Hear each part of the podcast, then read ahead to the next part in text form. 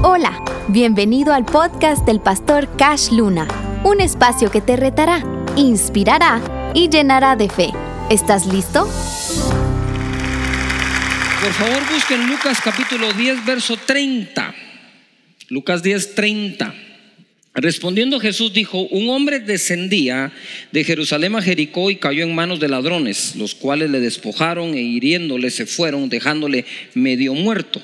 Aconteció que descendió un sacerdote por aquel camino y viéndole pasó de largo. Asimismo un levita llegado cerca de aquel lugar y viéndole pasó de largo. Pero un samaritano que iba de camino vino cerca de él y viéndole fue movido a misericordia. La primera diferencia entre las personas que pasaron cerca de, la, del, del, incidente del hombre que estaba golpeado es que algunos solo pasaron de largo. Nosotros no podemos volvernos sensibles a algunas necesidades, ni siquiera de la familia, si siempre vivimos pasando de largo.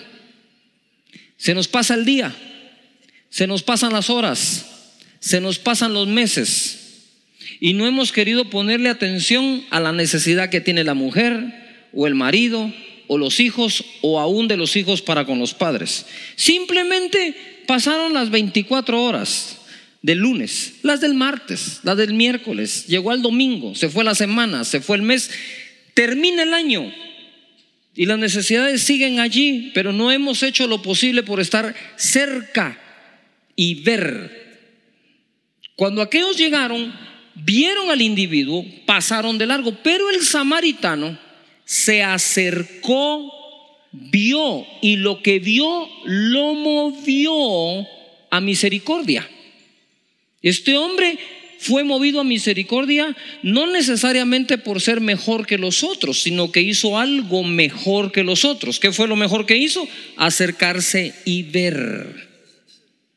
A veces nosotros vivimos en un mundo, ¿verdad? En una pequeña cúpula y no nos damos cuenta de lo que sigue pasando alrededor. A veces es bueno, si tú has salido adelante, tomar a tus hijos e irles a mostrar que no todos viven como viven tus hijos.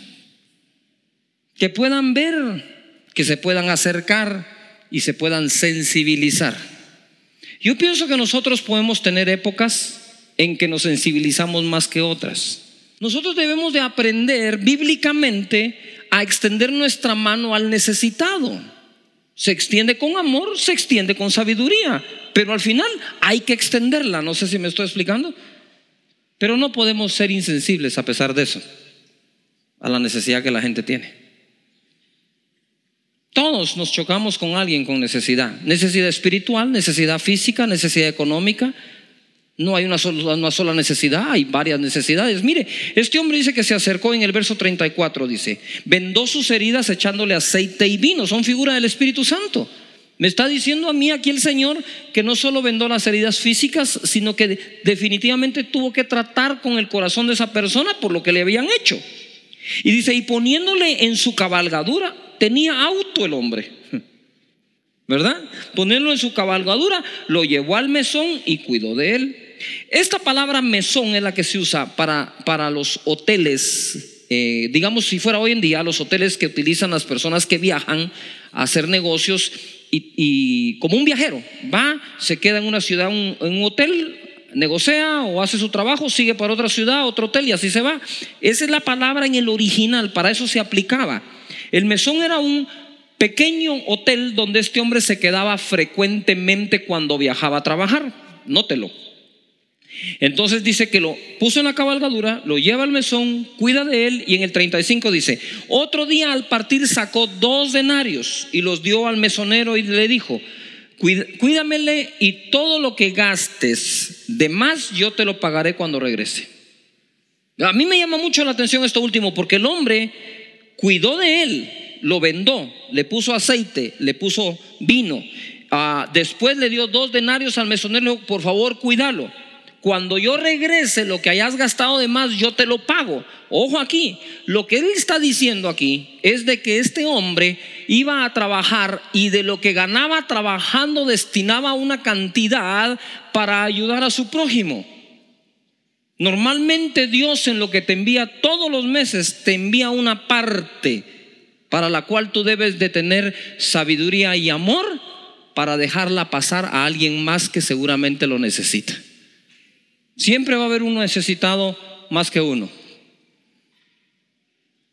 Y a veces es importante que tengas contacto con ellos y así el corazón se, vaya a sensibilizar. En Efesios 4:22, en cuanto a la pasada manera de vivir, ¿cuántos de ustedes dan testimonio que tuvieron una forma de vivir antes de conocer a Cristo y una nueva forma de vivir después de conocer a Cristo? ¿Cambió algo en tu vida cuando conociste a Jesús? No solo que tu nombre está escrito en el, en el, libro de la vida y si te mueres te vas al cielo y cuando allá se pase de lista. No, no, estoy hablando de que cambió algo en ti. Hay una manera de vivir ¿qué? Pasada. Entonces hay una manera de vivir nueva. Despojados del viejo hombre que está viciado conforme a los deseos engañosos y renovados en el espíritu de vuestra mente y vestidos del nuevo hombre, creado según Dios en la justicia y santidad de la verdad, por lo cual desechando la mentira, ¿qué hay que desechar? La mentira. Es más fácil decir la verdad. Si vives diciendo la mentira, después no te vas a acordar cuál fue la mentira que dijiste. Así que, si además de decir la mentira, tienes mala memoria, esa combinación es mortal. Desechando la mentira, hablad verdad cada uno con su prójimo. Esta es la razón, porque somos miembros los unos de los otros. Airaos, pero no pequéis, no se ponga el sol sobre vuestro enojo, ni deis lugar al diablo. Entonces, pastor, ¿se vale enojarse? Sí, pero el sol no debe caer sobre el enojo. No le den lugar al diablo. 28, ojo acá. El que hurtaba, ¿qué dice ahí? No hurte más, sino trabaje haciendo con sus manos lo que es bueno para que tenga que compartir con el que padece necesidad. Todos tenemos el deber de compartir con alguien que está necesitado, pero el que algún día hurtó tiene doble obligación de trabajar para darle al que está necesitado. No es una penitencia, pero parece, ¿va? No sé si me estoy explicando. Lo que está diciendo, Dios te perdonó que robaste, hurtaste, malversaste, qué sé yo. Ya te perdonó el Señor, pero lo que te manda el Señor es que si lo hacías, tú tenés que trabajar para darle al que está necesitado. ¿Todavía están acá? Entonces todos tenemos el deber de darle al necesitado. Pero los que un día hurtaron tienen doble deber de darle al necesitado. Esto dicho por el apóstol en las escrituras. Entonces si ya te perdonaron, pues con más razón ve y hazlo. Siempre vas a encontrar a alguien a quien vayas a poder qué? Ayudar. ¿Cuántos estamos de acuerdo con eso? Así que el samaritano trabaja para darle al que tiene qué? Necesidad. Veamos qué pasa con las personas que extienden su mano al necesitado. Proverbios 11, 24. Dice, hay quienes reparten y les es añadido más. ¿Qué hay que hacer para que le añadan más a uno? Repartir. Y hay quienes retienen más de lo que es justo, pero vienen a pobreza. El alma generosa será prosperada y el que saciare, él también será saciado. En la versión Dios habla hoy, verso 24, dice así, hay gente desprendida que recibe más de lo que da y gente tacaña que acaba en la pobreza. El que es generoso prospera, el que da también recibe. Así que para extender la mano al necesitado, lo primero que hay que aceitar es el codo. Algunos los tienen como que trabajo, ¿ah? Pero con un poquito de aceite el Espíritu Santo se le va a destrabar. Porque de la manera que extendemos nuestra mano al necesitado, Dios extiende su mano a nosotros cuando estemos necesitados. Ahora imagínate, si tu mano puede hacer algo bueno por los demás, ¿qué podrá hacer la mano de Dios por ti? Importantísimo que comprendamos lo que las escrituras enseñan de esto. Hay gente desprendida que recibe más de lo que da y gente tacaña que acaba en la pobreza, no por guardar más se llega rico. Según la escritura dice que el que retiene más de lo que es justo se vuelve pobre. ¿Mm? Hay que aprender a qué? A dar. Ayudar al necesitado tiene recompensas. Primero tiene un buen retorno. Ya hemos estudiado nosotros Proverbios 19, 17 que dice, a Jehová presta el que da al pobre y el bien que ha hecho se lo volverá a pagar. En la traducción la palabra de Dios para todos, el mismo versículo dice, póngale atención, ayudar al pobre es hacerle un préstamo al Señor. Dios mismo te recompensará. Esta escritura les dije la vez pasada, a mí me costó aceptarla porque dijo, uno ayuda al pobre y la Biblia dice, y a Dios le diste prestado. ¿Y quién le va a cobrar a Dios? Yo no me animaría a cobrarle a Dios. El problema no es si tú le vas a cobrar o no a Dios. La bendición es que Dios a nadie le deja de pagar, no importa quién le cobre o no. ¿Me estoy explicando? Porque Dios no necesita que le mandemos un recordatorio, está en mora 30 días. No, Él cumple su palabra. ¿Cómo verá Dios la ayuda al prójimo? Que, al, que dice, si lo ayudas, a Dios le prestas y Él te lo devuelve con creces. ¿Qué es lo que nos cuesta a nosotros para ser generosos? Que cuando damos, algo se va y no tienes un papel que te garantiza que va a regresar. Pero hay algo más poderoso que el papel, la palabra del Dios que todo lo cumple. Y si Él dijo que lo va a devolver, lo va a hacer. Porque mira, si hay algo que Dios no hace es quedarse con algo. Y en dar, nadie le gana a Dios. Nadie. No ha nacido la persona que le pueda a Dios ganar en dar. Si Él dijo, cuando al pobre le extiendes la mano y le das, yo te lo devuelvo. A mí me lo prestaste. Eso es impresionante. Eso dice cómo Él ve lo que estamos haciendo por la gente. Proverbios 21, 13. El que cierra su oído al clamor del pobre, también Él clamará y no será oído. O sea que como oigo, me oyen. Proverbios 28, 27. El que al pobre da, no tendrá pobreza o sea que darle al pobre mantiene la pobreza lejos de tu vida. Hay que empezar ya, si no lo has hecho. Mas el que aparta sus ojos tendrá muchas maldiciones. Dice Proverbios 31:10, mujer virtuosa, ¿quién la hallará? Porque su estima sobrepasa largamente a las de las piedras preciosas. El corazón de su marido está en ella confiado y no carecerá de ganancias le da ella bien y no mal todos los días de su vida.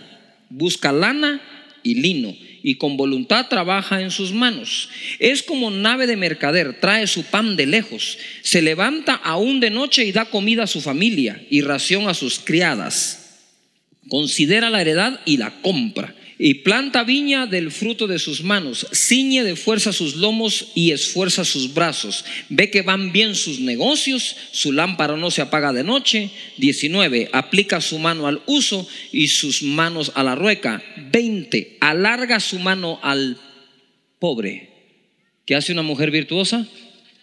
Alarga su mano al pobre y extiende sus manos al menesteroso.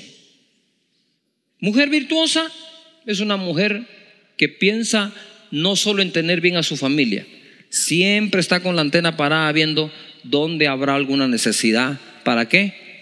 Para poder dar, para poder bendecir. Marido, si tu mujer se queja mucho del tamaño de su closet que está pequeño, vacíaselo y vas a ver que es grande.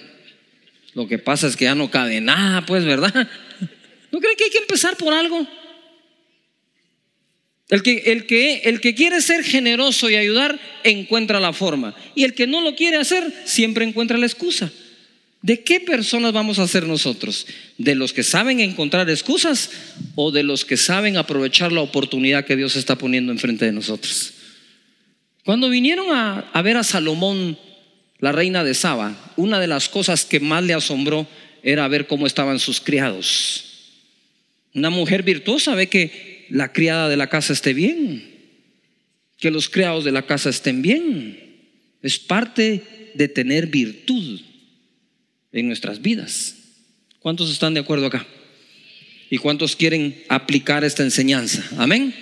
Entonces mira Mateo 25, 31. Dice así.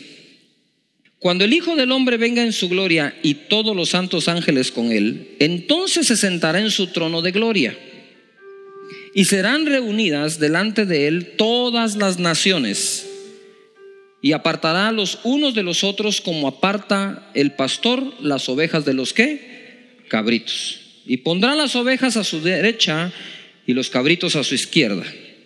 Entonces el rey dirá a los de su derecha, venid benditos de mi Padre, heredad el reino preparado para vosotros desde la fundación del mundo. 35 porque tuve hambre y me diste de comer, tuve sed y me diste de beber, fui forastero y me recogiste, esto es el samaritano, estuve desnudo y me cubriste, enfermo y me visitaste, en la cárcel y vinisteis a mí. Entonces los justos le responderán diciendo, Señor, ¿cuándo te vimos hambriento y te sustentamos, o sediento y te dimos de beber? ¿Y cuando te vimos forastero y te recogimos o desnudo y te cubrimos? ¿O cuando te vimos enfermo o en la cárcel y vinimos a ti? Y respondiendo el rey les dirá, de cierto os digo, que cuando lo hiciste a uno de estos mis hermanos más pequeños, a mí lo hiciste. Ojo, ¿cuántos quieren ver una visitación de Dios en nuestro país? ¿Cuántos quieren esa visitación que, de la que hemos gozado y sea más fuerte, que no podamos ni entrar por las puertas de tanta presencia de Dios aquí? Amén. Pero yo pienso que Dios está esperando una visitación nuestra. No sé si la agarraron. Porque una cosa es que Dios nos visite y otra cosa es que nosotros visitemos a Dios. Una cosa es que Jesús nos visite y otra cosa es que nosotros visitemos a Jesús. Cuando visitas al enfermo, visitaste a Jesús. Cuando cubriste al que tiene frío, cubriste a Jesús. Cuando le diste de comer al hambriento, le diste de comer a Jesús. Yo creo que es tiempo de cambiar un poco la visitación. ¿Ah? Ya Dios nos ha visitado suficiente. ¿No creen que es tiempo que nosotros lo visitemos a Él? Y que Él diga, wow, qué visitación la que tengo de todos mis hijos. Porque una cosa es que el Padre te llegue a ver y otra cosa es tú como hijo lo llegué a saber a él. Son dos cosas distintas. Aquí dice, cuando tuve frío, me cubriste. Cuando tuve hambre, me diste de comer. Y cuando estuve enfermo, me visitaste. Pero cuando lo hicimos? Digo, cuando lo hiciste a uno de estos pequeños, de mis hermanos, a mí me lo hiciste. ¿No creen que podemos si tú piensas en tu necesidad, va a ser imposible que lo logres. Pero si tú le dices, Señor, a pesar de mi necesidad, voy a buscar a alguien más, tú te vas a dar cuenta de lo afortunado que eres y de lo bendecido que estás. ¿Tenés amigos? ¿Amigos que crecieron juntos contigo? ¿Amigos que están pasando por un problema? ¿Qué tal una visita a Jesús ahí? Todo el tiempo tenemos que ser sensibles pero esta época y lo que estamos viviendo se presta para que seamos aún más sensibles y lo hagamos. ¿Cuántos creen que podemos activar aún más lo que hemos hecho por años, seguirlo haciendo y mejor? ¿Cuántos harían junto conmigo al Señor de incrementar esa expresión de cariño y de amor a los demás? Si lo vas a hacer, ponte de pie y vamos a orar y le vamos a pedir a Dios. Levantemos las manos al Señor y di conmigo, Señor Jesús, este día recibo tu palabra y la pongo en práctica. Extenderé mi mano al necesitado. Yo declaro que seré como aquel buen samaritano. Multiplica mis recursos para que tenga como ayudar más. En el nombre de Jesús, haz de mi familia una familia generosa. Amén. Gracias por escuchar el podcast del pastor Cash Luna. La palabra de Dios tiene el poder de transformar nuestra vida. Únete a nuestras redes sociales y recibe más mensajes que te ayudarán a crecer espiritualmente.